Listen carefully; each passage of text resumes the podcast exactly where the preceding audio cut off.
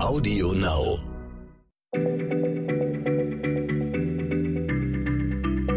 Schneller Schlau, der kurze Wissenspodcast von PM.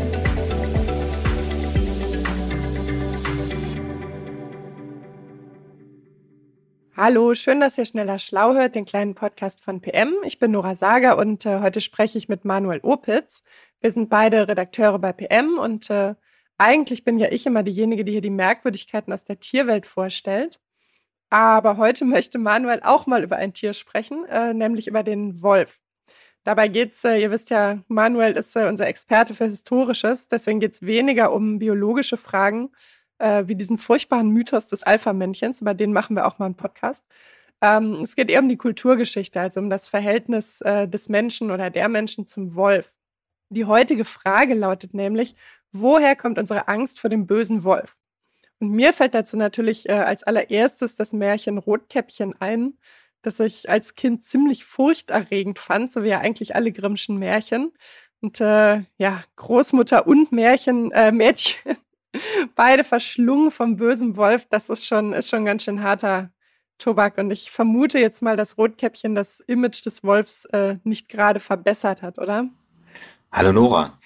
Rotkäppchen ist schon mal ein sehr gutes Stichwort. Die meisten von uns kennen natürlich die Version der Gebrüder Grimm von 1812. Aber das Märchen selbst ist viel älter. Die Wurzeln der Geschichte reichen bis ins erste Jahrhundert nach Christus zurück. Und klar hast du recht, in, in sämtlichen Rotkäppchen-Varianten kommt der Wolf nicht gerade gut bei weg. Das gilt aber auch für, für andere Märchen, wie die sieben Geißlein, wenn du dich daran erinnerst. Wir sind ja noch nicht so alt. Ähm, das sind natürlich alles nur Anekdoten, aber sie spiegeln eine ganz reale Angst wider, nämlich die vor dem Wolf. Aber du meinst, äh, Menschen hatten Angst vor Wölfen, weil das eben Raubtiere sind und sie Fleisch fressen. Genau. Wir müssen uns klar machen, über Jahrhunderte waren Wölfe in Mitteleuropa der größte Feind des Menschen im Tierreich. Gefährlichere Lebewesen, gemessen zumindest an ihrer physischen Kraft, gab es ja gar nicht. Vielleicht von Bären abgesehen, die sind aber nie so massenhaft aufgetreten wie die Wölfe.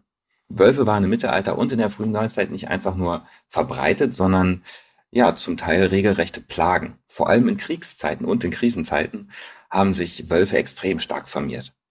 Nach einer Schlacht bleiben ja jede Menge, manchmal auch Tausende, gefallene Soldaten auf dem Boden liegen.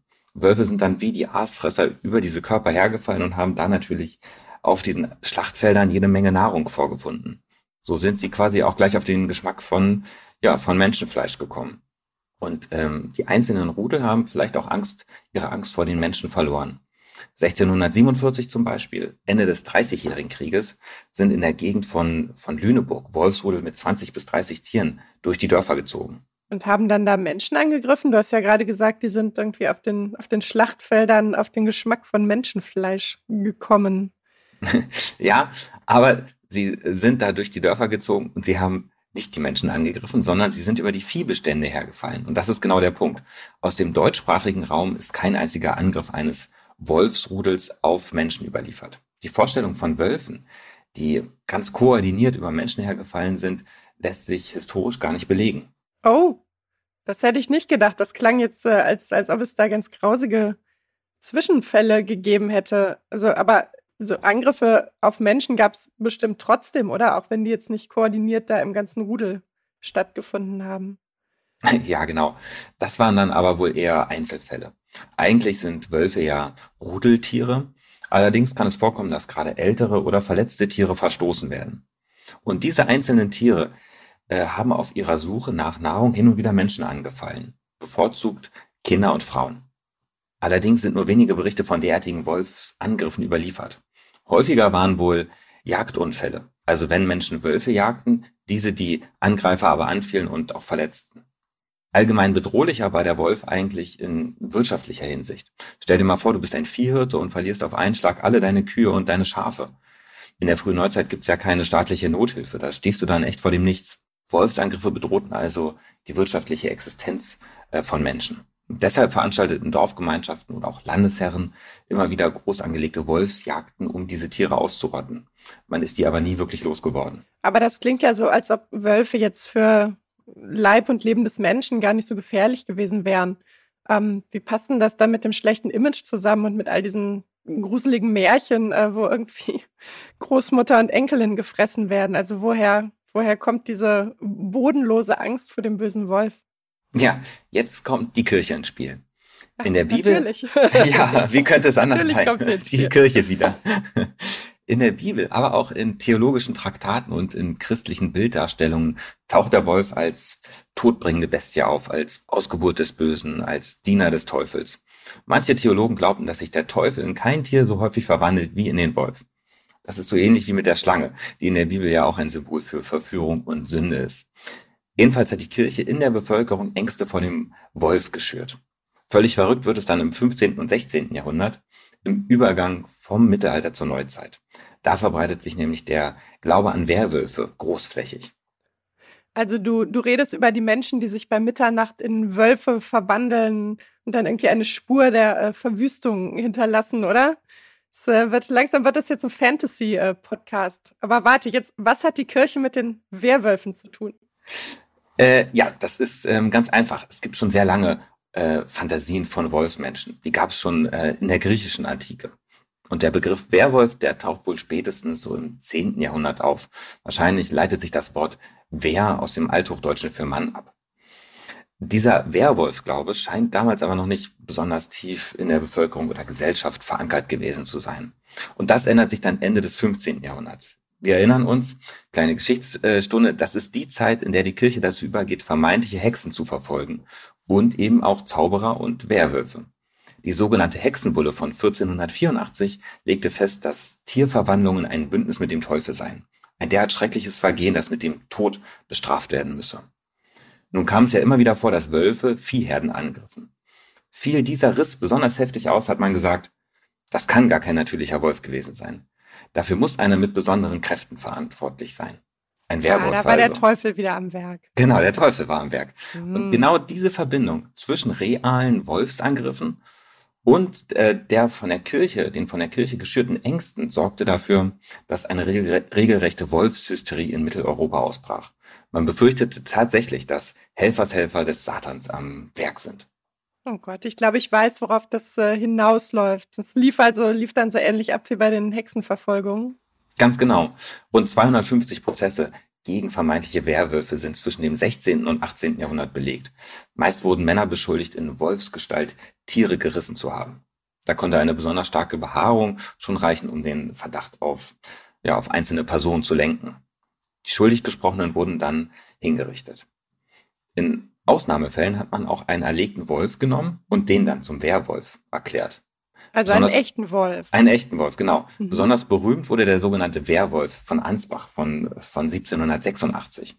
Das besagte Tier hatte drei Kinder getötet und mehrere Frauen angefallen. Als es schließlich in einen Brunnen fiel, wurde es von einem Bauer erschlagen. Dann wurde sein Kadaver, also der Wolfskadaver, wie ein Mensch bekleidet und aufgehangen. Was heißt wie ein Mensch? Man hat dem Klamotten angezogen oder was? Ganz genau. Er hat eine äh, Perücke aufgesetzt und Kleider angezogen bekommen. Die Schnauze wurde mit einer bärtigen Maske aus Pappe bedeckt. Also fast ein Mensch. Und dann wurde der Wolf in dieser Gestalt an den Galgen gehangen.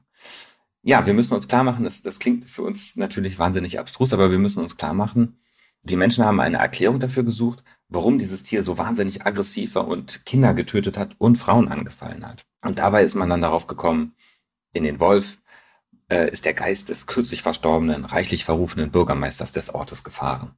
Das war also die Erklärung dafür. Und deshalb hat das Tier auch Perücke und Kleid- Kleidung anbekommen. Interessanterweise ist der, ist der Wolf von Ansbach nicht der einzige, der am Galgen endete. In weiten Teilen Deutschlands gab es sogenannte Wolfsgalgen, an denen dann erlegte Tiere präsentiert wurden, wenn auch normalerweise nicht gekleidet wie ein Mensch. Das muss ein furchtbarer Bürgermeister gewesen sein. Aber das klingt äh, fast so, als wenn diese Wölfe ja wie, wie menschliche Schwerverbrecher behandelt wurden. Tatsächlich. Offenbar hat man die Schwere des tierischen Vergehens als so schlimm befunden, dass es nicht ausreichte, den Wolf einfach zu jagen und zu töten.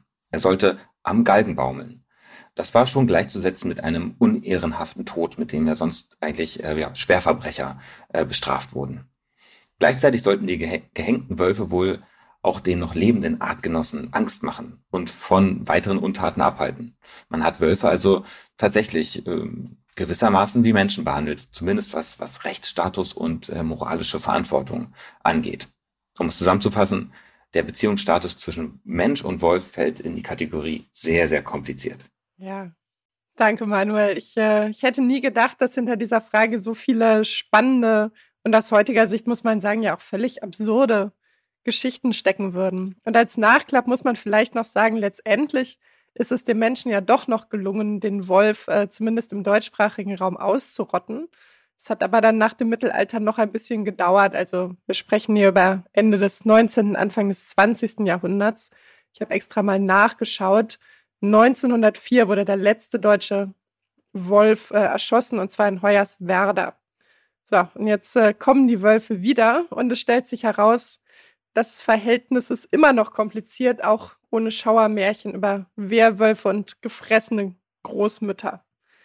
Schön auf jeden Fall, dass ihr dabei wart und bis zum nächsten Mal bei Schneller Schlau. Tschüss. Tschüss. Schneller Schlau, der kurze Wissenspodcast von PM.